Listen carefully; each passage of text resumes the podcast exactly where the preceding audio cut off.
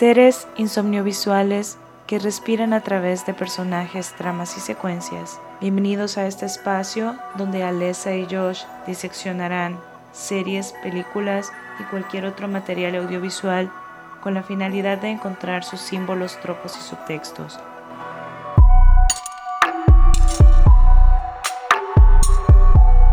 Creo que por ahí va también de las mayores críticas a, la par de, todas estas escenas de, la actriz de Cassie. Mm, vemos, o sea, entiendo que Sam Levinson, que es el creador de, Euphoria, tenga su visión de cómo quiere hacer las cosas.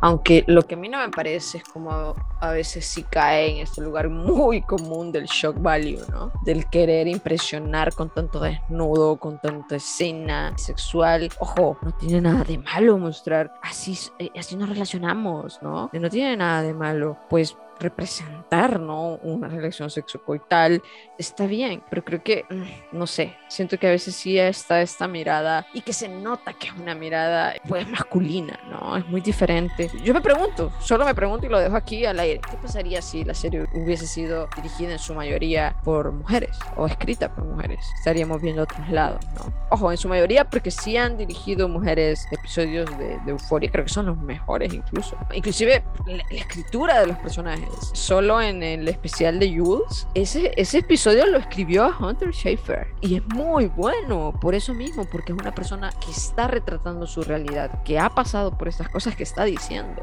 Y claro, un hombre cis, claro que puede, puede empatizar y puede escribir sobre un personaje si está deconstruido y si tiene un focus group, ¿no? Y si le asesoran personas, claro que se puede. Pero yo no veo que esté este focus group y este asesoramiento.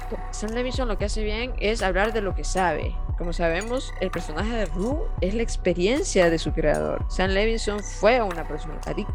Todo lo que está retratando es lo que vivió. Eso está bien, está perfecto. Y hacerlo con Rue. Pero cómo él va a retratar estas otras realidades. O sea, ahí es donde necesita ayuda y está bien. O sea, ¿por qué no tenés a tu grupo de escritores diversos que sí viven estas realidades? Esa es de las críticas que yo le daría más a la serie. Que porque estamos viendo, fíjense en los créditos, dirigido, escrito, producido por Sam Levinson. Es como soltar en la posición de poder y, y acompañate de las historias que sí querés transmitir. Y toda esa temporada la vimos dirigida por él, lo que me parece también muy fuerte. La, primera temporada sí estuvo dirigida por más de una persona y esta no, esta es full él. No sé, eso me causa a mí un resquemor por ahí. Hay una frase que si alguien quiere leer sobre eh, psicología de la liberación o las cuestiones que vienen desde Latinoamérica, hay una frase que se utiliza mucho cuando estamos hablando de psicologías comunitarias, que cuando uno quiere hacer algo con personas, que yo siento que es algo que, bueno, yo creo que es algo que debería de aplicarse en otros aspectos de la vida, es hacer las cosas desde la comunidad, desde las personas, porque hacerlo para las personas es lo que yo creo que esas personas necesitan. Hacerlo desde las personas es lo que esas personas me están diciendo a mí que ellas necesitan. Es empaparme de sus realidades y cargar con su realidad, entender su realidad, hacerme cargo de la realidad de ellos que esas personas me transmiten, que ellos, ellas y ellas me transmiten. Si él tiene todos los puestos importantes y decisivos dentro, de la, dentro del guion, dentro de la dirección y todo eso, nunca va a poder representar todas esas realidades de la mejor manera posible porque por muy deconstruido que uno esté, por mucho que uno se informe, no es hasta que se convive con las personas, no es hasta que las personas de quienes estamos hablando nos dicen su punto de vista de lo que estamos representando o de lo que estamos haciendo, no vamos a saber si lo estamos haciendo bien, porque la empatía y la vivencia de las personas no se encuentra en los libros.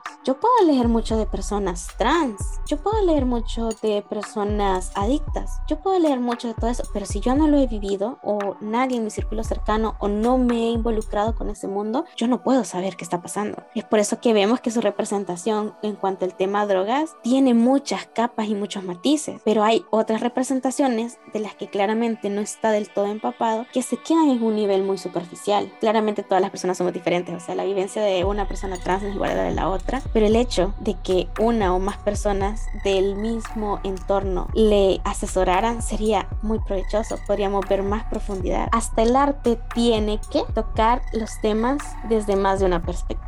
Y creo que eso se nota mucho en las discrepancias que ha habido con este otro personaje, pero más que todo con la actriz del personaje. Kat, creo que aquí es donde vemos y profundizamos más eh, otra interseccionalidad, ¿no? Que es ser una adolescente con un cuerpo diverso. Lo que me encanta de Kat es sí, si bien es cierto, es como esta evolución este, y este empoderamiento, pero al mismo tiempo ahí hay un problema en dónde radica el empoderamiento de ella, ¿no? Cuando dice, ok, sí, soy una, una chica de cuerpo diverso, pero igual es a través de los ojos de los hombres. Encontró mi validación a través de ser una cam girl, que ojo, está perfecto ser una camgirl, pero hacerlo porque, pues sí, por las razones correctas, ¿no? No por buscar validación. Eso me parece que está bien complicado y, por eso su personaje, eh, ajá, a mí me resulta complicado balancear porque si bien es cierto, qué bonito es ver a, estas representaciones de, cuerpos diversos, eh, sin embargo también es una representación, de cuerpo diverso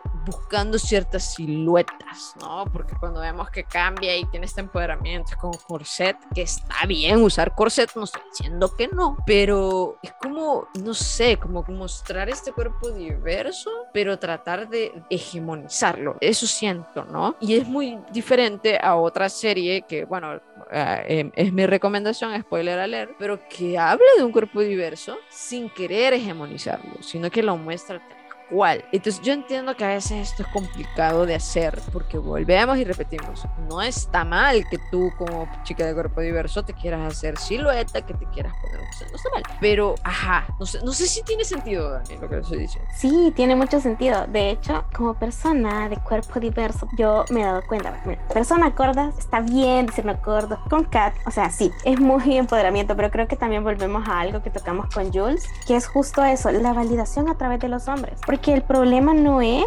que Kat iniciara una vida sexual activa, sino que porque la inició justo el día que se empoderó de su cuerpo. Porque nos están vendiendo la idea de que si yo me empodero de mi cuerpo, el paso lógico es iniciar una vida sexual. Mm vemos. Eso quiere decir que la validación de mi empoderamiento es cuántas personas me desean. Se está fetichizando a los cuerpos gordos. Los cuerpos gordos son bonitos, tienen valor, pero no tenemos que fetichizarlos. Hay mucha gente que no fetichiza. A mí me ha pasado muchas veces en el boot, porque de hecho cuando yo me pongo cierta ropa, también entro en esos cánones hegemónicos de que yo tengo cintura, tengo senos y caderas. Entonces cuando la gente me ve de esas formas, yo he tenido acoso callejero cuando me he visto así.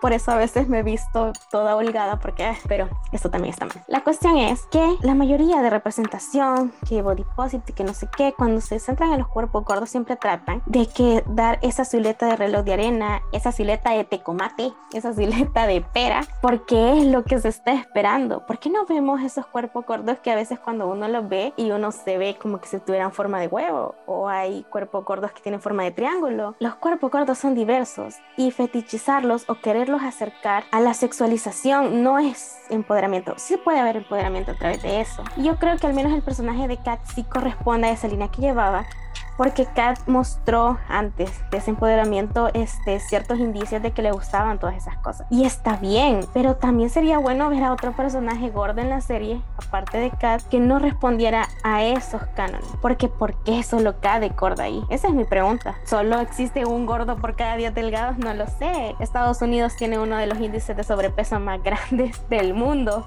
así que no creo que haya tan poquita gente gorda dentro de sus instalaciones, porque incluso en los personajes de relleno lleno o en los personajes que salen de fondo no hay tanta gente gorda. Y bueno, eso ha llevado a que la actriz tenga pues opiniones contrarias, ¿no? Con, con Sam Levinson, el, creador y director y escritor y, y, todo. Él es el que lleva el café, todo, ¿no? Entonces me parece muy fuerte que salen, salen o estos artículos donde mencionan que el personaje de Kat en la segunda temporada casi no se ve, pero es por lo mismo, porque la actriz decía esto de no estaba de acuerdo con ciertas tomas, no estaba de acuerdo con cierta desnudez o, poca ropa, se le fue cortando su participación, aunque sí me parece interesante, habiendo dicho lo malo, también quiero mencionar lo bueno de esta temporada. Me gusta cuando vemos que, que Kat ya tiene al chico bueno, ¿no? Ya tiene al, twink este soñado de, ay, que es muy lindo y comprensivo y es sensible y, es muy guapo y, ay, ay, ay, tiene todo, ¿verdad? Pero vemos que, que Kat siente que como todo es tan bonito, no le llena, ¿no? Y que me parece una crítica y me parece una forma de evidenciar cómo normalizamos que para que algo sea idílico, para que, para que algo sea ideal, tiene tener siempre problemas. Y es la normalización también de la violencia y de las microviolencias y, de todo esto, ¿no? Y del amor romántico que nos dice que, que hay, el amor duele y el amor es celos y, y los celos también son hot, ¿verdad? Porque nos lleva a tener eh, el mejor sexo de nuestra vida y es como, mm, no, pero esto está en el imaginario y me gusta, o sea, me gusta mucho esa exploración, aunque no estoy de acuerdo del todo en cómo lo muestran, porque siento que este escena de este caldrogo está de más. Es como, mm, ok, no sé, sentí que era que entré a un, a un sketch de Saturday Night Live, pero medio porno. Entonces, no sé, fue raro, fue raro. Primero, muy triste que ya no parezca tanto, o sea, es como, ¿qué mensaje me estás queriendo dar? Que por ser gorda no tengo que estar incluida en tus cosas, amigo que trae el café, que escribe, que graba, que limpia las cámaras, que limpia los zapatos, que hace todo. Esa, esa parte fue una de las partes que a mí me gustó, el hecho de que estuviera como esta crítica, creo que no está bien llevada al final, porque hay una gran normalización de la violencia en las relaciones, ya lo vimos con, con todas. Creo que casi que todas las relaciones que están dentro de Euforia son relaciones que tratan de asemejarse a este ideal del amor romántico de si me celas, que no sé qué, es que yo no puedo vivir sin ti, esas cosas. Entonces es problemático. Creo que algo que muy positivo que pudo haber salido de ahí es precisamente de que si una relación en general, no necesariamente porque no tenga dinámica de violencia que no debería de tener, no te llena, está bien decirlo. O sea, está bien no estar enamorado de la persona con la que estás. Esas cosas se hablan. Creo que también es una crítica a la idea que tienen muchas personas de es que a las mujeres no les gusta que traten bonito. Esa falsa creación de la friendzone que muchas veces tiene la gente en su cabeza. Pero también viene del amor romántico que está bien idealizado. Pero es como, no necesariamente porque alguien te trate bonito, porque alguien te trate bien, porque alguien te ponga alfombra roja por donde camines, porque recoja tu sudor y cada gota de lágrima que botes y las convierta en un museo, significa que tenés que amar a alguien. Las relaciones tienen que ser recíprocas. Si yo estoy dando porque quiero y porque me gusta, no puedo esperar que la otra persona me dé algo a cambio que yo ni siquiera le he pedido y que ni siquiera le he preguntado si quiere dármelo. La comunicación es importante. Esos temas se pudieron abordar mejor con el personaje de Kat y el personaje de Ethan porque esa relación era muy bonita, muy cute y pudieron tocar esos temas, pudieron mejorarse, pudieron haber hecho tantas cosas con eso, pero ya vimos que el señor escritor a veces se queda corto con ciertas cosas. Pero estos personajes me parecen muy buenos, que abordan estos temas importantes, que nunca se terminan como de cerrar de la mejor manera, porque yo no entendí que lo dejara así como lo dejó, o sea, qué necesidad de decirle que se estaba muriendo y que no sé qué, fue como, ay no, amiga, por favor, no, yo estaba como pausa, pausa, pausa por el cringe. Claro, lo entiendo porque están adolescentes y uno de adolescentes a veces dice cada cosa. Yo todavía pienso en mi pasado y digo, ay, ¿por qué dije eso? Es bueno abordar estas temáticas, pero señor amigo que está allá escribiendo, cuyo nombre siempre se me olvida, señor San Levison, si está escuchando esto, por favor, haga que le asesoren mejor para la resolución de estas cosas, porque los temas que usted toca, la mayoría son excelentes, pero a veces en el desarrollo y en la conclusión, como que ya se me va un poco de la idea. Gracias. Eh, creo que también lo que me, me, me molesta de todo ese, de, de cómo se ha manejado CAT en general, cómo se reduce, ¿no? O sea, lo que estábamos diciendo, cómo se reduce todo a ser solo la mejor amiga de Maddie. No, siento que es muy reduccionista y no puedes hacer eso. Y luego, por el contrario, también tenemos esta de las mejores escenas cuando está hablando Kat del body positive, ¿no? Cuando todas estas influencers y, activistas les, salen de su teléfono y le dicen, pero ¿por qué estás sufriendo? O sea, ¿por qué estás infeliz? O sea, si tenés que amar tu cuerpo, ay, así gorda, estás hermosa, que es cierto, pero, ajá, o sea, todo esto es como pero es que no todos los días nos vamos a sentir bien con nosotros mismos. Me gusta esa crítica porque el positivismo negativo es asqueroso. Pues, o sea, una cosa es que cada quien tiene su proceso, un día a la vez, un día a la vez vas. Yo hay días que no me gusta mi cuerpo. Y eso que soy una persona que tengo el privilegio de que estoy muy en paz con mi cuerpo, eh, la mayoría de las veces. Pero hay un día que no me siento así O sea, y, y, es válido, ¿verdad? Entonces me gusta mucho este approach, me gusta muchísimo esta escena, ¿no? De cómo están gritándole todas estas mujeres y, y hasta está mucho a colación también como un poco el feminismo, ¿no? Este, diciendo, no, pero es que tú puedes, porque todo es el patriarcado. Claro que todo es, todo es y siempre va a ser el patriarcado, se sabe. Claro, eso yo lo sé, o sea, yo detecto eso, pero el cómo yo me siento, algo bien individual, pues, o sea, claro, el problema es del patriarcado, pero también el problema es mío, porque pues sí, yo me siento así. Entonces es complicado. Por lo mismo también, o sea, Sam Levinson yo le puedo admirar mucho por cómo cuida la estética de sus productos, pero chico, o sea, no, ¿verdad? Eh, hay cosas que se hacen terriblemente mal y que están violentando. Añadiendo a Kat, bueno, vámonos a otro personaje también que me parece como bien interesante, que no se toca mucho en esta temporada, en esta segunda temporada la vemos más, que es Lexi. Lexi es como esta persona que es la espectadora, ¿no? Que casi no toma acción, pero que me gusta mucho cómo estamos profundizando en ella, así como nos, nos representa personas que no somos extrovertidas.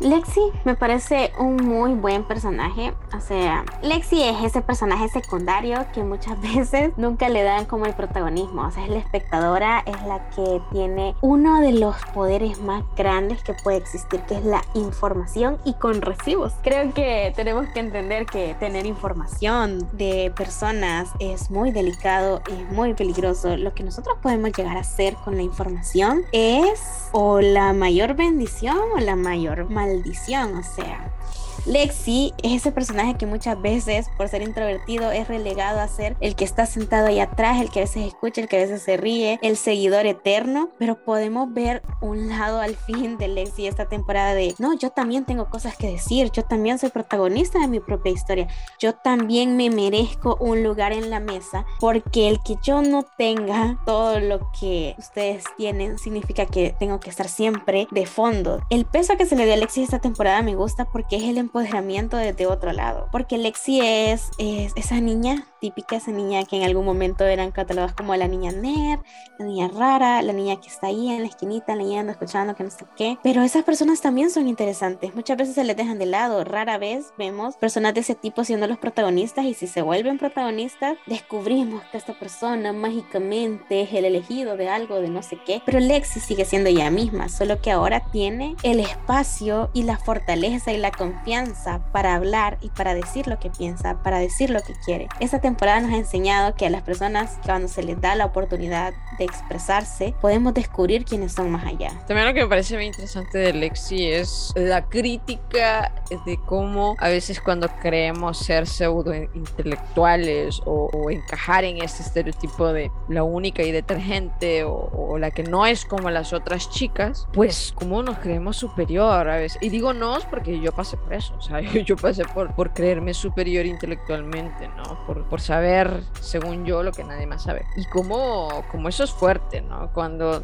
eso nos quita también sororidad al momento de, de evaluar o de hablar de, de, otras mujeres. Y eso lo vemos muy marcado con su hermana, ¿no? Como ella critica duramente a Cassie y como vemos una caracterización bastante degradante, ¿no? Como lo mismo. Esto lo podemos esperar de Nate, pero que lo veamos de, de, Lexi me parece muy bueno porque nos vuelve a recordar los personajes aquí no son buenos ni malos, son complejos. Esta es la percepción que tiene Lexi de su hermana, pero no de su hermana. Y, y me gusta mucho que se pone en evidencia. Entonces cuando está este altercado y, y, y casi le dice, ¿verdad? fuck, porque me estás retratando así, ¿verdad? Tiene razón en, en decírselo. No es la forma, pero tampoco es la forma, ¿no? De Lexi de hacer literal una obra que gira no solo alrededor de su hermana, alrededor de todas las demás a su alrededor. Y que se pone ella en su historia, como siempre, ¿verdad? Nos ponemos nosotras como la víctima y como el que uno es superior. Esta escena cuando ella dice, dentro de unos años, cuando yo vuelva a estos pasillos, toda la gente va a decir, ay, viene Lexi, la que es exitosa, y nosotros no, ¿verdad? Los que éramos los populares somos ahora los que valemos en la vida. Y ella sí pudo lograr todo. Mm, o sea, me parece que es como Lexi, cuídate tu ego, ¿no? Pero lo entiendo, porque yo pasé un poco por eso. Entiendo de dónde viene esa superioridad moral, según, ¿no? Cuando nada que ver. Ella está en su momento de, es que yo me leí 100 años de soledad, entonces yo sí sé de literatura, no como la gente que se leyó eh, 50 sombras en su momento. o sea, Lexi, eh, o sea, nos representa eh, nos representa, Lexi nos representa y así, pero al mismo tiempo justo es eso, de que no hay personajes blancos, no hay personajes negros, porque cuando nosotros hablamos de bien, de mal, de polarización, entonces Lexi es lo que alguna vez fue el arquetipo de la niña bien, de la niña nerd, de la niña que lee, de la niña que sale bien. Es como esa frase de Facebook de no ignores a la social de tu escuela porque algún día él podría ser tu empresario, eh, tu jefe en una empresa, que no sé qué. Entonces ella está demostrándonos que todas las personas tenemos un lado rencoroso. Porque algo que yo les decía, o sea, esa obra está pensada para humillar. Esa obra está pensada para de todos ustedes que son los personajes principales de sus historias que me tienen a mí de segundona, miren cómo yo le enseño al mundo lo vergonzosos que ustedes son. Miren cómo yo les enseño al mundo y así. Porque sí tienen Lexi razón en ciertas cosas, pero hay escenas metidas en esa obra que yo digo, qué necesidad. Por ejemplo, la de la de Casi en el carrusel. Qué necesidad, qué aporta esa escena en su obra. Y como ya le había comentado, esa obra sin sentido. O sea, si yo viera eso en el teatro, abucharía y de como, uy, devuélvanme mi dinero, porque esa obra, aparte de lo bonita que está, de donde, que no sé de dónde sacan el presupuesto, porque una escuela no debería tener ese presupuesto, es como amiga esa obra, ¿cuál era el punto? Pero bueno, casi entré eh, en un momento de por qué me estás humillando así. Casi tiene razón, casi tenía razón de lo que le estaba diciendo. O sea, está mostrándole a todos partes de ellos mismos que no le gustan. Y las personas que más se atacaron son aquellas que todavía no han trascendido de esos personajes. Son aquellas que todavía están luchando y sienten vergüenza por lo que Lexi está mostrando. Porque la mamá de Lexi, o sea, en su obra apareció el alcoholismo de la mamá, en su obra apareció todas esas cosas, pero la mamá estaba viviendo porque pese a que necesita ayuda, ella de cierta manera ya logró trascender. O sea, mostró todas las adicciones de Ru y Ru ya estaba un poco más limpia en ese momento. Ru estaba bien, estaba en paz con lo que estaba viendo. Maddie, aunque en un momento fue como, ¿qué? También estuve en paz, pero casi todavía no había tenido un momento de sanación y de curación. Viene Lexi y le muestra justo todo aquello que le provoca dolor, pues se atacó, se enojó y cualquiera lo que le estaba diciendo era verdad. O sea, Lexi fue de algún modo un poco villanesca, un poco una mente maquiavélica en lo que estaba mostrando. No todos somos buenos y malos, hay escalas en todo eso. Que Lexi al fin pudo hablar, pero al mismo tiempo es como amiga, amiga. La superioridad moral que, que, crees tener, pues cuando seas adulta te darás cuenta que el mundo no funciona como tú crees. Bueno, y habiendo dicho esto de, de, Lexi, creo que queda perfecta la conexión para hablar de esta otra persona, que es Fez, este personaje de Fez. Creo que lo, lo, profundizamos más en esta segunda temporada. La primera sí vemos ciertas cosas, pero definitivamente en la segunda vemos más, vemos su pasado. Inicia la temporada, ¿no? Mostrándonos de dónde viene Fez, que es este este niño, este súper violentado que viene de, que su familia ha estado siempre en negocios ilícitos, en negocios turbios, sexualización, en, obviamente consumo y distribución, venta de entrada y literalmente era violentado por el papá, ¿no? Que vemos que lo golpeaba. Entonces viene su abuela y pues decide tenerlo bajo su tutela. Esto no le quita que, o sea, lo sacan de un ambiente horrible a meterla a un ambiente que tal vez no va a ser tan radical la violencia, pero que siempre va a seguir habiendo. Y creo que me gusta mucho el personaje de la, de la abuela de Fez por esto, ¿no? Por lo mismo, nos plantea una y otra vez lo que sí hace bien Sam Levinson, que es plantearnos que las personas somos complejas, que puede ser una abuela buchona para empezar, como bien, no te metas conmigo, motherfucker, este, uñazas, estilazo, carro como cool, ¿no? Como de ahí de pimp. O sea, genial y de cierta forma muy amorosa, porque de cierta forma es muy amorosa. Trata de cuidar a, Fez, pero que vemos que también pues está súper perdida en, el mundo, pues, y, que ha normalizado muchísimas cosas. Y ahí es donde conocemos que Ash pues no es el hermano sanguíneo, ¿no? De Fez, sin embargo, como sabemos, pues la sangre no dice nada y es el hermano de, de Fez, definitivamente vemos este vínculo tan fuerte, tan bonito. Y, y, que también propicia de las escenas más tiernas y al mismo tiempo complicadas y, violentas también, ¿no? O, o, por lo menos, no sé, ¿no? Mm, de descuido, por así decirlo. Que es cuando, cuando nace el nombre de Ash, porque viene de, de Ashtray, ¿no? Que es cenicero. Y vemos que es porque de bebé se mete literal las cenizas con el cigarro en la boca, ¿verdad? Vuelvo y repito, yo encuentro muy tierna la, la, o sea, la escena es tierna pero al mismo tiempo súper torcida, pues, y eso lo, lo, entiendo y obvio que no está bien. Aquí conocemos como todo este background me parece bien interesante saberlo porque vuelve a, a, a, plantearnos que Fez es más que solo este drug dealer, ¿no? Es esta persona que también como Nate viene súper violentado, viene de normalizar muchas cosas en su entorno, a que esto sea su modo de vida también, o sea, sobrevivir es su modo de vida. Entonces, eso me parece muy fuerte porque es una crítica a, a que siempre marginalizamos a estas personas, ya sea que, que, están en cosas ilícitas, que hacen cosas fuera de la ley,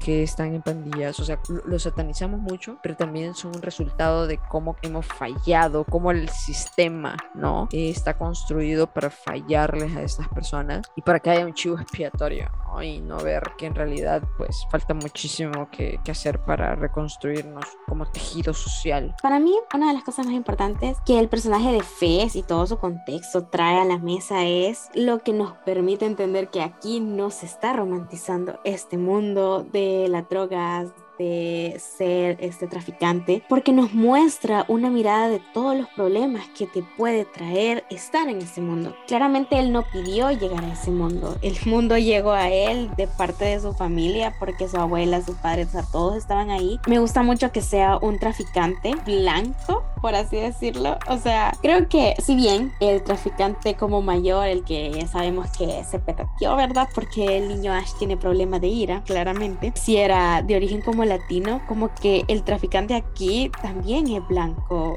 El niño es blanco, la mamá era blanca, el papá era blanco. O sea, como decir, esto también afecta a otras personas y no se trata como de esencializar que las personas traficantes, que son los narcos que vienen de Sudamérica y que no sé qué, porque eso es algo que se hace mucho dentro de las producciones hollywoodenses. Generalmente eh, el dealer es el latino, eh, la persona racializada, la persona que viene de esos lugares. Entonces, creo que eso también es como bueno, como, miren, eh, sí, pero también dejemos de ser un poco eh, esencializadores y apuntar el dedo hacia otras partes. También hay personas que están en este mundo que no necesariamente responden a los estereotipos. También nos traen a la mesa el hecho de que las familias son muy diversas. Toda esta serie, toda euforia nos habla de que no existe el ideal de las familias perfectas. Aquí vemos que la familia de Fe era su abuela y un niño que llegó ahí por paga de, de drogas y nunca se lo llegaron a recoger. O sea, también vemos esa, esa como dicotomía o esa dualidad de que una mujer en este mundo de las drogas tiene como la sangre fría para dispararle en la entrepierna al padre de su nieto, pero al mismo tiempo recoge a un niño y lo cría como suyo. Entonces aquí estamos viendo cómo las familias se forman, cómo las familias van más allá de mamá, papá, hijos y así. O sea, las construcciones de las familias son muy diversas. Pero entonces dentro de estas mismas familias tenemos una dinámica que gira alrededor del mundo de las drogas, alrededor del mundo de las armas y ya vimos cómo termina esa historia, que no termina bien. No es como en otras producciones donde nos idealizan. Yo vi muchos chistes en Twitter de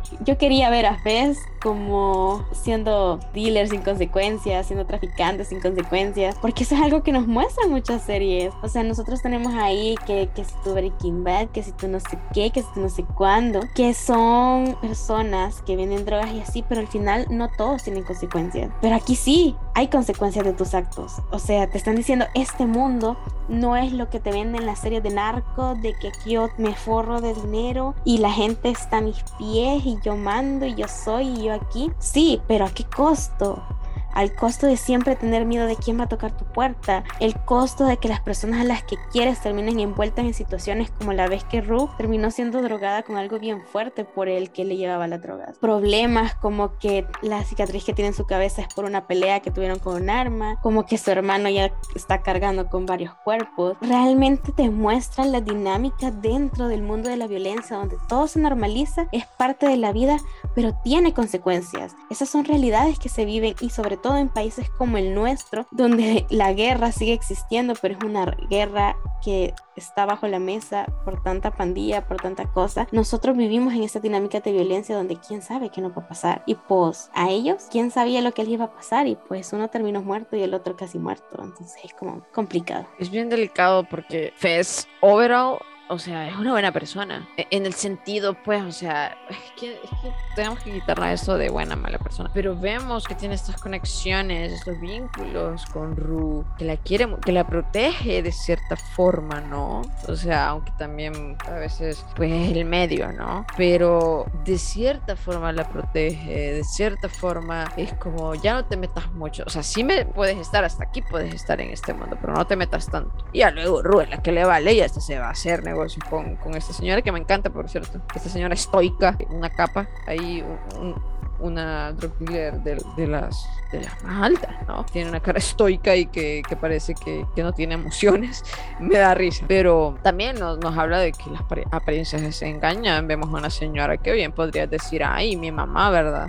Pero pues sí, ella estaba también vendiendo droga. Pero sí, con Fez es una exploración a todo eso y, y, creo que es muy necesario porque tendemos a, a, dejar afuera a estas personas y a criticarlas muy fácilmente, ¿no? De estás ahí porque crees, ¿no? Pudieses estar en otro, haciendo otras cosas y no, o sea, estás ahí. Es como, mmm, eso es hablar desde el privilegio, gente. Y chequémonos eso porque uno hace mucho eso. Me encanta la química que tienen con Lexi, creo que tienen mucha química, que hasta me pone nerviosa como verlos interactuar, porque son como medio quirky ellos, ¿no? Como, ay, este, no sé cómo actuar, ¿verdad? Pues sí, porque uno ha estado inmerso en un mundo de armas y de complot y de, y de ah, todo violento y todo así. La otra ha estado siendo solo una espectadora, ¿no? Siendo, pues no viviendo. Y por fin tienen algo que es de ellos. O sea, por fin tienen esta exploración más allá de lo que conocen, que es dolor que es ausencia, que es todo lo malo, por fin conocen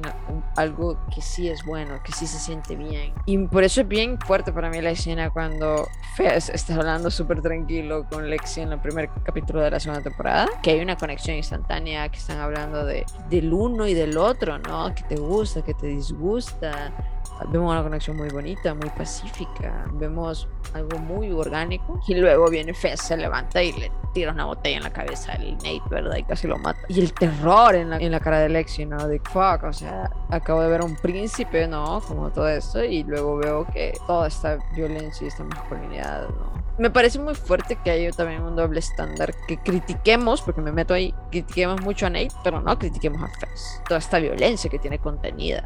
Lo que pasa es que uno lo contiene y lo saca con lo que según él se lo merece y el otro no. O sea, el otro es a diestra y siniestra, ¿verdad? Le vale, le vale mostrar tal cual. Mm yo creo que es más de lo mismo, solo que simplemente son diferentes contextos. Y por lo mismo quiero conectar a, hablar un poco de personajes que son más secundarios, porque, pero que yo siento que sí merecen la pena por muchas cosas que se construyen alrededor de ellos. Uno de esos es Cal, el papá de Nate, que nos dicen en la trama que pues el, el issue o todo lo que pasa con, con, él es que pues él estaba en un punto había ya encontrado su sexualidad, ¿no? Él, pues es queer porque no me atrevo a decir homosexual porque no sé, pero es una persona LGBT, ¿no? Y luego conocemos que se había enamorado del chico de su vida, por lo que dicen ahí, ¿verdad? Por cómo lo ponen de ideológico y así, ay, que todo bonito. Y que al mismo tiempo, pues ya había conocido a la mamá de Nate y al final sale embarazada de, de él. Y por lo que él se tiene que quedar con ella y reprimir esa, eh, su orientación sexual. ¿no? Y esa represión da como resultado a esta persona que se esconde ¿no? para mantener estos vínculos, para tener estas relaciones con personas, en su mayoría eh, menores, porque vemos que está con Jules y Jules es una menor de edad, y que además lo graba, o sea, y sin su consentimiento, ¿verdad? Muchísimas cosas que explorar horribles y terribles ahí, pero que me parece que en esta temporada lo quieren excusar demasiado. Y sí, es la misma exploración que siempre hacemos de que somos personajes complejos. Y sí, Cal puede ser una víctima de un sistema patriarcal, heteropatriarcal, pero al mismo tiempo ha sido el violentador de muchísimas personas, ¿no? Y entonces tenemos a Cal, que si bien también es como iniciador, promotor y pues muchas cosas también de varios problemas que se están suscitando, pese que también es alto pedófilo, ¿verdad? Y, y pues grabar sin consentimiento es un delito sépanlo, sépanlo. Y ahora en El Salvador también está eso legislado, que aquí las leyes ustedes saben que no sirven mucho, pero si nos escuchan del Salvador, revisen las leyes que usted puede demandar si se le filtran fotos o cosas vemos la doble moral, porque ¿por qué nos está atacando tan fuertemente a estos dos personajes? ¿Por qué lo justifican? Mm, vemos, o sea, ¿por qué estamos tratando de justificar personajes que claramente no tienen justificación? Porque no hay manera, no hay manera de justificar lo que Cal está haciendo. Muy reprimido podrá estar y todo, pero eso es violencia. Eso de alguna manera también puede rayar o ser violación. ¿Por qué estamos defendiendo a este tipo de personas? ¿Porque empatizamos con ellos? Ah, porque los conocemos entonces pesa más el estatus que la violencia. Entonces estamos diciendo que el peso de la ley o el peso de tu moral es relativo de, dependiendo que tan bien te caiga la persona. Si vamos a juzgar y si vamos a poner un dedo acusador, tenemos que ser equitativos y acusarlos a todos por igual, porque todos estos personajes son bien problemáticos. Yo algo que yo decía es que esta serie me está tratando muy mal a los hombres que gustan de otros hombres, porque, o sea, los dos que muestran como ese tipo de situaciones están muy maltratados. O sea, tenemos aquí al señor pedófilo y tenemos allá a su hijo, señor eh, masculino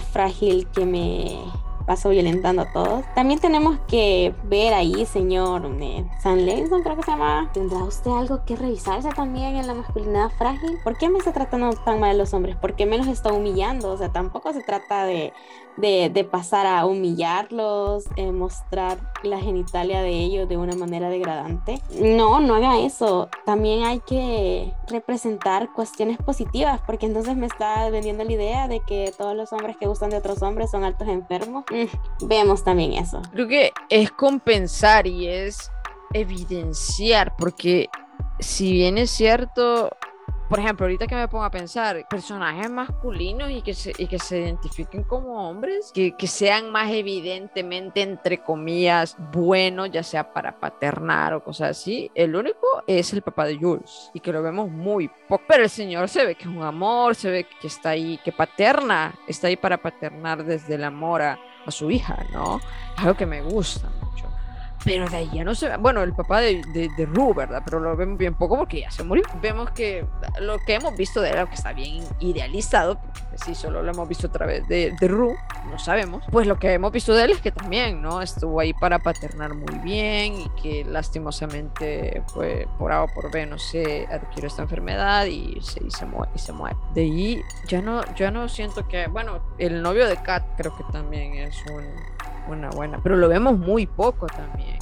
Sí, creo que falta, falta, porque elotes, eh, eh, perdón, este, elotes le digo yo a, Elliot, también vemos, o sea, porque, pues sí, verdad, es, es un adicto que también le está proveyendo a, a, Ru de, la droga, ¿no? Ajá, sí, sí, es complicado, no, no, ahorita no, eh, creo que esos son todos, ¿verdad? Los, personajes masculinos que se, eh, identifican como hombres, ¿no? Sí, esos son todos. Y justo, o sea, los personajes que más se exploran son los que muestran eh, una visión muy negativa de ellos, una visión de una construcción de masculinidad basada en la vergüenza o basada en la represión. Las personas que podrían como tener un contraste a eso que vienen siendo Ethan, o sea, Ethan, o sea, actor, actor, que la mamá de aquí, que no sé qué, que no sé cuándo, siento que es un personaje que pudo haber dado muchas cosas y nunca se exploró. O sea, esta, esta persona que está escribiendo realmente tiene muchos problemas para mostrar una masculinidad deconstruida. Su función es ser padres y están idealizados desde ser padres. O sea, oh, bueno, está Ali, que es mm. un personaje muy bueno. Creo que Ali es de los pocos personajes masculinos que tienen como una gran construcción, pero justo su construcción gira alrededor de, de las drogas. Todos los personajes que giran alrededor de la masculinidad o están idealizados y puestos como el novio de los padres perfectos o como los seres cuya masculinidad frágil y machismo dañan a todos. No tenemos un personaje como allá Elliot, a mí es un personaje que me cayó muy bien desde el inicio, pero qué personaje más desperdiciado. Se pudieron tratar tantas cosas con Elliot ya que lo iban a meter, pues que lo utilicen, pero no, me lo dejan ahí sin, o sea, no, no, no aportó mucho a la trama, porque es como, amigos, necesitamos representación de otros tipos de masculinidades. No me los idealicen como el que no tiene problemas con su masculinidad y tampoco me lo satanicen. Necesitamos algo más ahí. Creo que eh, Elliot es un intento de, creo que él es lo más cercano que hemos tenido hasta ahora Espero que no sea lo único que tengamos en toda la serie. O que evolucione, porque a mí me, pareció muy interesante cuando le empiezan a hablar, a preguntar, ¿no? Hey, ¿sos hetero? ¿Qué sos? Y cuando dice, ah, bisexual creo. O sea, me gusta, me gusta porque eh, volvemos, son jóvenes explorando. Eh, hey, ¿dónde están exacto los hombres o personas que se identifican como hombres? Diversos también, ¿no? Aquí. ¿A dónde hay más? Necesito más, ¿no? Y ah, para solo mencionar rápido lo de Cali y, el amor este de su vida, creo que está también estructurado. He visto muchas chicas que ahora son de ese fandom. ¿no? Como que este nuevo ship, esta nueva pareja de Cal y, el novio de su eh, y el amor de su adolescencia, hasta les hacen sus videos así de que amor por siempre, de que tuvieron que estar. Y, y o sea, lo que me... Eso está bien, eso no está mal, pero que me, me parece problemático que está diseñado porque hasta los actores, que son así todos guapitos, el típico hegemónico, ¿no? Como twincito, este, así blanco y, la que le va a gustar a todas, las, a todas las chicas. Son eso. Entonces, está diseñado así para crear esta empatía, porque ¿por qué no le pusieron, por ejemplo, que su amor, el amor de su vida hubiese sido un, un hombre afrodescendiente, por ejemplo? O sea, entonces sí está diseñado como exclusivamente para llamar a esto y para llamar a, ay, a esto que qué bonito se miran y es como, sí, qué bonito se miraban, pero eso no excusa todo lo que ha hecho esta persona. Entonces siento que se está diluyendo mucho y me parece peligroso. Me parece peligroso. Y hablando un poquito más de Ali, a mí me encanta Ali. O sea, siento que es también lo más fuerte que tenemos en hombres o personas que se identifican como hombres. Que, wow, o sea, qué genial, qué interesante. Y lo mismo, tiene contrastes. No solo es esta persona, porque él te lo, nunca lo hemos visto, ¿no? Eh, nunca hemos visto a Lee en su etapa de, consumiendo, pero nos lo habla él, ¿no? Cuando habla de sus experiencias, dice, yo he sido esto, yo he sido una basura con mi hija, yo he paternado horriblemente yo he, sido esta horrible persona. Y al mismo tiempo lo vemos de alguna cierta manera paternar a, a Runo y ver que lo hace desde el amor y que lo hace desde también el hablarse a sí mismo, ¿no? Creo que se ve mucho reflejado en Ru y por eso está intentando salvarla y por eso está intentando estar ahí para ella. Quiero ver más de Ali, o sea, me encantó el episodio de Ru por eso, por cómo vemos que todo el episodio giró en torno a dos personajes sentados en una cafetería y, cómo se estaban cuestionando eh, ah, eh, ser existencialistas y que si creemos en algo más allá, en que, wow, o sea, dame más de eso, me encanta. A mí me encanta Ali. Me encanta y me encantó verla en esa temporada. Eh, de las escenas más memorables es esta escena donde recrean a la típica familia, ¿no? Donde están ellas cocinando y conversando y es la primera vez también que le preguntan a Gia cómo se siente, que me parece también bien fuerte. Sí, es que Ali es uno de los mejores personajes masculinos y es justo, porque es un personaje que no está construido con un ideal. Los personajes que son como más profundos y que tienen varias capas son porque están construidos como personas. Aquellos que están construidos para cumplir un rol específico son aquellos que no se llegan a profundizar. En cambio, Ali está construido para ser una persona que en su pasado tuvo que ver con la drogadicción, que ahora, que ahora está en un proceso de estar sobrio, porque la sobriedad es algo que se lleva día a día, así como dicen, un día a la vez. Ay, esa frase ya quedó para la posteridad. Es, es un proceso. Entonces, Ali es uno de los mejores personajes. Ay, el especial de Ru a mí me encantó. O sea, esa conversación, yo saqué tantas frases maravillosas de ahí que yo dije, sí, es que eso es. Es conectar a través del diálogo y la profundización. Con Ali no hemos visto a Ali en otros escenarios, aparte del que ya mencionaba, de cómo ese momento muy rosa de que son la familia ideal y las pequeñas escenas donde habla, pero sabemos sobre su vida, entendemos su personaje, hemos aprendido a conectar con él a través de su, de su voz, porque él es la voz de la experiencia. Creo que Lee es un personaje que implica o que representa redención, que todos a pesar de las cosas que hicimos em, podemos tener una segunda oportunidad siempre y cuando sumamos las consecuencias. No estoy hablando de que hay que dar segundas oportunidades a diestra y siniestra, no.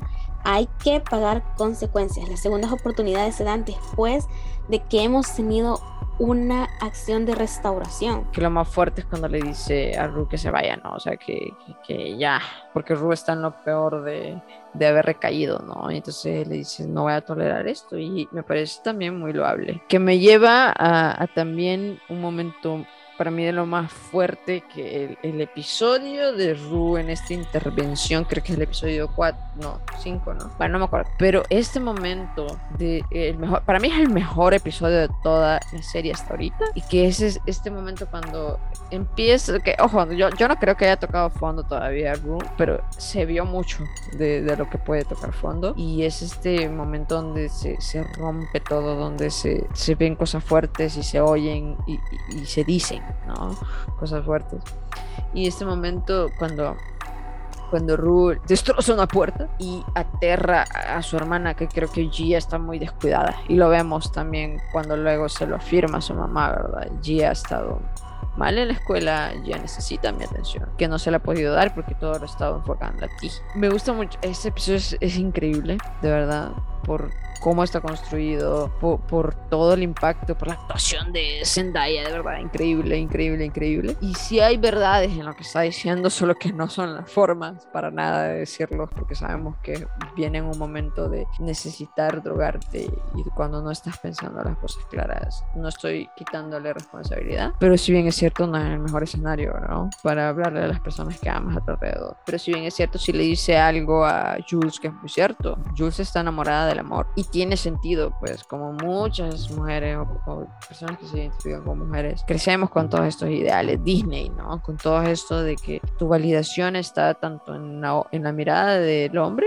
como en el amor romántico. Y yo creo que sí, Jules definitivamente está muy en eso. Claro, no fue la forma pues porque Lada le lastimó y eso no hay que hacerlo, pero sí veo ahí vestigios de, ciertas cosas que sí se necesitaban decir, más no en ese momento ni como lo dijo. Y toda esa escena, ¿no? Todo ese capítulo es muy fuerte eh, y ahí es donde de verdad vemos que está tocando fondo. Eh, Ru también, mucha gente dice es que Ru no está siendo responsable, no está asumiendo la responsabilidad de que de, su adicción y siempre lo culpa todo a que extraña a su papá. Pueden ser las dos cosas, ¿saben? O sea, en parte también esta búsqueda de no sentir es porque no ha pasado este proceso, ¿no? De duelo. No lo ha podido trascender todavía. Es, es una persona traumatizada que se pone el hoodie de su papá muerto, casi que yo creo que nunca lo ha lavado, por lo mismo, o sea, porque está ese vacío, está y no lo ha podido llenar. Y creo que también la droga es parte de querer llenar todo eso y la mamá de, las mamás en general de, de, Euforia me gustan mucho, me gustan mucho. Cuando conocemos más de ella, de, ellas, ver lo, lo, complejo y lo, lo humanas que son, porque casi siempre Skins lo que tenía es que nos mostraba padres ausentes totalmente, no nos enseñaba más profundidad de los papás, solo nos decían padres ausentes, pero no nos mostraban más. Y creo que Euforia sí lo hace bien. Es que a mí toda esa escena, la escena del capítulo 5, no sé si es el mejor capítulo todo en general de la temporada, pero al menos la primera escena, esa escena yo la repetí fácil unas cinco veces. La puse en español, la puse en portugués y la puse en inglés para escuchar a ver qué tanto le restaba el doblaje. Debo decir que la voz en español de Ruby de toda la gente está muy fea, no me gusta, no la vean en español, por favor, veanla en inglés. Le resta un montón a esa escena. El portugués más o menos le llega, le llega, hace el intento, pero sí, definitivamente nada se compara con el, el audio original. Yo tampoco creo que Ru haya tocado fondo. O sea, Ru va a tocar fondo cuando realmente esté en una posición donde ya nadie pueda rescatar porque esa escena que tuvo más adelante con su madre, de que la madre le dice, yo ya no puedo más, yo hasta aquí llegué, yo te quiero, yo todo, pero ella también necesita de mí, es porque realmente están, metidos en un sistema donde ya les abandonaron. O sea, ya les abandonaron. Ru está en ese, en ese frenesí y en todo eso, como ya habíamos hablado antes, por problemas estructurales. Sin embargo, Ruth tiene una red de apoyo. Su madre, su hermana, las personas que han intentado ayudarla tenían ciertas ayudas del gobierno, al parecer. Eso es lo que yo entendí en esa llamada. Pero ahora ya no la tiene. Ru está en camino a tocar fondo. En este momento está limpia, o sea, en este momento ha empezado a agarrar su, su oportunidad, que realmente ella en este momento está bien, está feliz, está contenta, está sana. Eh, no del todo porque es un proceso, pero está ahí. Veremos si eso se mantiene por mucho tiempo, porque ya hemos visto que ella ha logrado estar sobria bastante tiempo, pero la sobriedad eh, no es algo que se mantiene a largo plazo, si depende de otros. Yo creo que ahorita le cayó como el baldazo de agua de, chale, mi mamá ya no está viendo por mí. Entonces empezó a tratar de hacerlo por ella misma. Pero ¿cuál será la motivación real que está detrás de eso? O sea, se necesita un poco más que solo decir sí. Hoy voy a dejar de ser adicta, así no funciona. O sea, esto, la adicción se lleva para toda la vida y tiene que trabajarse día a día. Entonces, eh, de ver si en algún momento no vuelve a haber otro punto de quiebre. Porque uno de los puntos de quiebre que hubo fue Jules, cuando, o sea, Ru cambió las drogaduras por el amor, por el amor de Jules. Cuando el amor de Jules no le funcionó, regresó a la drogadura. ¿Qué estará sosteniendo esta sobriedad en este momento? No sabemos. Veremos si en la tercera temporada ahondan más en eso. Ya concentrándome más como en la madre de Ru o las madres en general, a mí me encantan las mamás de euforia. Porque las mamás de euforia no son solo madres, son personas, son mujeres. Sus roles van más allá algo que creo que es muy importante que para tomar en cuenta es que hay que entender que las personas que son madres no solo son madres, son personas más allá. Ellos también tienen que velar por su vida. Habrán personas que habrán considerado que lo que su madre le dijo fue egoísta, pero hay que entender, la madre ya hizo todo lo que pudo. Se esforzó, fue su red de apoyo, la metió en, un, en rehabilitación. Y si bien tener hijos es una responsabilidad para toda la vida, tu rol en la vida no solo puede ser madre. Hay mucho peso sobre las mujeres por ser madres y por cumplir ese rol de madre, pero las mujeres somos más que solo madres, las mujeres tenemos una sexualidad, tenemos mucho más allá. Euforia nos da una visión de las mujeres y de las madres más allá que solo madres, que están tratando de hacer lo que pueden con lo que tienen, pero ya vimos que el sistema no les está ayudando. La madre Ru llegó a su límite y es como, bueno, yo ya no sé qué hacer, por lo menos no tengo que dejar que se pierda una de mis hijas. Muchos dirán que egoísta, pero eso le tuvo que doler mucho a ella porque ella ama a sus hijas y tomar esa decisión no debe haber sido fácil, pero a veces las circunstancias te llegan a momentos muy desesperados como ese. Y creo que también me gusta que esta temporada hemos visto más este sentido de comunidad, ¿no? Yo, o por lo menos a mí no me había dado la percepción de que la mamá de Yu, de, de, perdón, de, de Cassis se lleva con la mamá de Ru, o sea, pero tiene sentido, ¿no? Pero no habíamos visto eso y en esta temporada lo vemos, que están más conectadas de lo que creíamos. Eso es bonito de ver, porque no están personas aisladas, ¿no? Sino que están ahí conectadas. Yo amo a la mamá de Cassie, eh, pero no solo porque me da risa, sino que, que sí, ¿verdad? Tiene un humor bien genial. Pero ojo, entiendo que también tiene un problema de adicción. Y al mismo tiempo también, por ejemplo, con la escena, ¿verdad? Cuando está hablando con Rui, le dice, ¿cómo ha estado, hija? ¿Verdad? ¿Va bien? Un día la ve, ¿verdad? Y se voltea y lo primero que dice es, esta niña ya está súper drogada. O sea, es como, claro, lo puede detectar porque ha vivido adicción, que procura por Ru, ¿no? Y al momento le llama a la mamá. Y es interesante, pues, o sea, vemos muchas, muchos lados de las mamás, como dice Annie, son seres humanos, o sea, y no solo están ahí para maternar, que es de por sí ya muy interesante. No lo profundizamos mucho porque la serie va de, de los adolescentes y no de ellos, pero, pero lo, lo vemos, ¿no? Eso es importante. Así que bueno, eso yo creo que eh, tenemos bastante material, tenemos, y aquí podríamos seguir hablando de mil cosas, la verdad, de Euforia. Vuelvo y repito, no es una serie perfecta, no quiere ser perfecta, ni tiene muchísimas cosas que mejorar en estructura, en guion, en representación, hay muchísimas cosas que está haciendo mal. Vemos cómo va a ir avanzando todo esto de su creador, ¿verdad? Creyéndose Dios. Si ha habido de cierta forma violencia, ¿no? Al, al exigir cosas que, que no deberían de estar ahí. O sea, entonces tiene muchísimas cosas malas y hay que decirlas. Pero normalicemos que algo no solo tenga, que, que tenga dualidad, ¿no? Que no solo sea, ah, la serie es perfecta, porque veo, en Twitter veo solo estos dos bandos. La serie es perfecta, no digan nada, y el otro lado, la serie es malísima. No, o sea, tiene que haber un balance, y hay un balance. Yo la disfruto mucho porque me habla mucho a mí, porque habla de personas que nos sentimos, pues, que no encajamos, habla de personas que nos sentimos eh, atrapados en, en, este inmenso dolor de esta sociedad y, y, que somos sensibles y que queremos escapar de todo esto. Habla de neurodivergencias y habla de, de, de muchísimas cosas que son reales. Y eso es lo que le hace una gran serie, que está hablándole a la problemática, más que solo hablar por hablar. ¿No? Y creo que es muy loable eso, hablarle a la problemática. Hasta aquí vamos a hablar de, de, euforia, de verdad que podríamos hablar más. Se nos escapan muchísimas cosas, pues, pero a ver qué tal sigue la, la, la, siguiente temporada, ya está renovada para una tercera temporada, a ver en qué acaba todo esto, de a ver si este señor delega, ¿no? Más cosas, a ver si se abren más las oportunidades de que vuelva a escribir Hunter Schaefer para su personaje, de que más personas se involucren en esto, a ver en qué va a parar todo. Pero mientras tanto vamos a estar hablando de de ella, de lo bueno, lo malo, lo horrible y lo que se tiene que mejorar, definitivamente. Euforia está en HBO Max, por si lo quieren ver, y si no, en estas plataformas que ya conocemos, Cuevana y todos estos lugares. Cabe recalcar también que hay que estar en un momento o hay que estar emocionalmente, psicológicamente en un buen momento para ver la serie, porque si no, sí, sí te puede parecer muy pesado, sí te puede inclusive hundir más, si estás deprimido, por ejemplo, sí te puede hundir más en la depresión. Entonces, ojo ahí. Justo, solo retomar lo que dice, o sea, tenemos que tener consumo crítico, no ser criticones, o sea, podemos disfrutar de las series, de las películas, de todo contenido de entretenimiento. Siempre hay que ser críticos con lo que estamos viendo. Tenemos que entender que hay cosas que no deben salir de la pantalla, que no deben salir de la ficción. Podemos disfrutar de cosas que tienen cuestiones problemáticas, nada es tan polarizado, nada es tan dicotómico, no todo está bien, no todo está mal, la perfección no existe. Lo que tenemos que entender es que hay que rescatar las cosas buenas, hay que criticar las cosas malas, hay que buscar y señalar para que se mejore la representación, pero no podemos estar defendiendo a capa y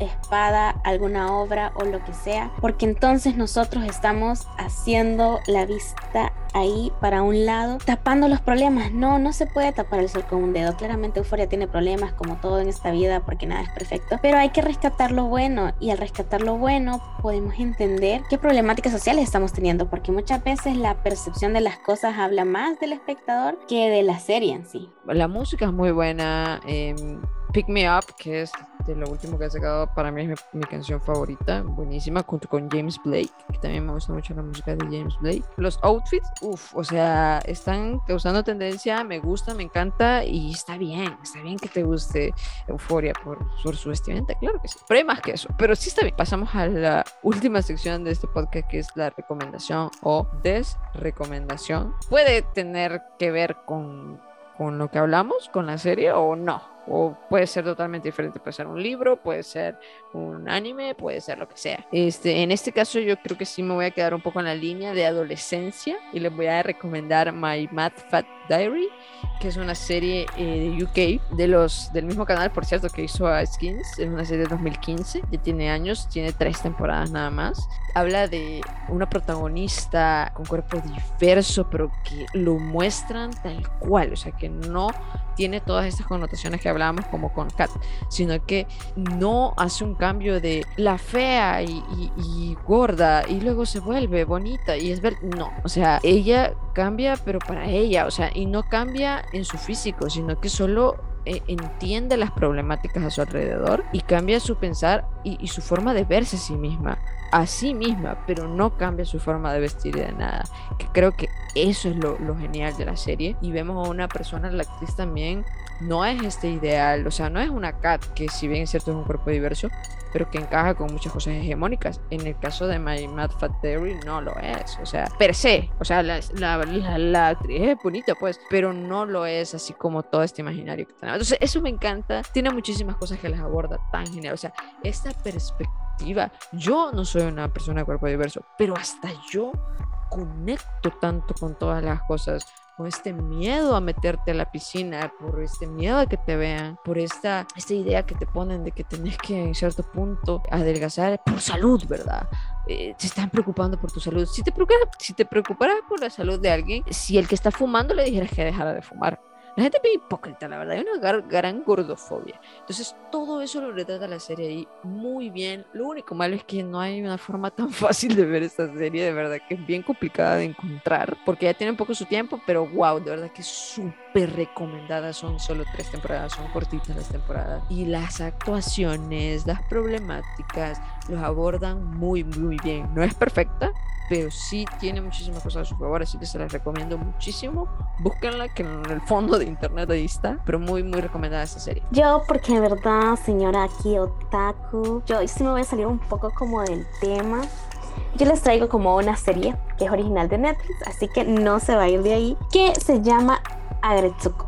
Esta es la vida Banda Rojo, que es una chica común y corriente pero que le pasan unas cosas que uno se queda como, oh my god. Pero tratan temas bien interesantes desde la perspectiva de la comedia, porque hablan sobre cómo nos explotan en el trabajo, o sea, cómo vivimos para trabajar y no trabajamos para vivir. Hablan temas de los jefes que son bien, bien explotadores, los jefes que se aprovechan de sus privilegios. Hablan sobre la sexualización de las mujeres dentro de los trabajos. Habla sobre el clasismo y cosas de ese tipo. Así que yo se los recomiendo. Agretsuko es un anime.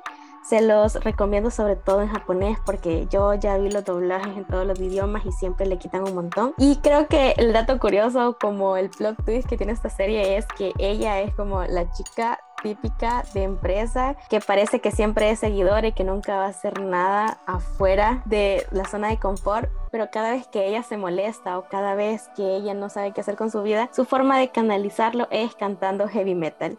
Y eso le da un toque extravagante a esa serie. Así que miren a Gretsuko en Netflix si no la tienen en Netflix, pueden buscarla en Anime FLB, Cuevana, en su página pirata de confianza. Gracias, Dani, por recomendarnos ahí ese buen anime. Y bueno, y gracias por haber estado aquí, ¿verdad, Dani? Que no he sentido el tiempo, pues podría pasar horas hablando con Dani y es súper interesante lo que tiene que traer a la mesa, es una perspectiva nueva, muchísimas cosas que he hablado aquí. Muchas gracias por invitarme, o sea, realmente yo dije, oh no sé qué decir, no sé qué hablar, porque yo siempre me pongo como nerviosa, pero con usted la situación ha sido bastante tranquila. Hay muchas cosas que podemos seguir hablando de otros temas. Si algún día me quiere volver a invitar, aquí estoy. Realmente me divierto mucho con todas las ocurrencias de Lesa y Josh cuando están ellos. Así que muchas gracias por invitarme. Síganos en nuestras redes sociales. Me encuentran a mí como arroba bajo Ya ni me acuerdo ni cómo estoy. Ya, ya, ni, ya ni me acuerdo de de todo lo que decía en esta parte del podcast. Ya estoy súper desfasada de,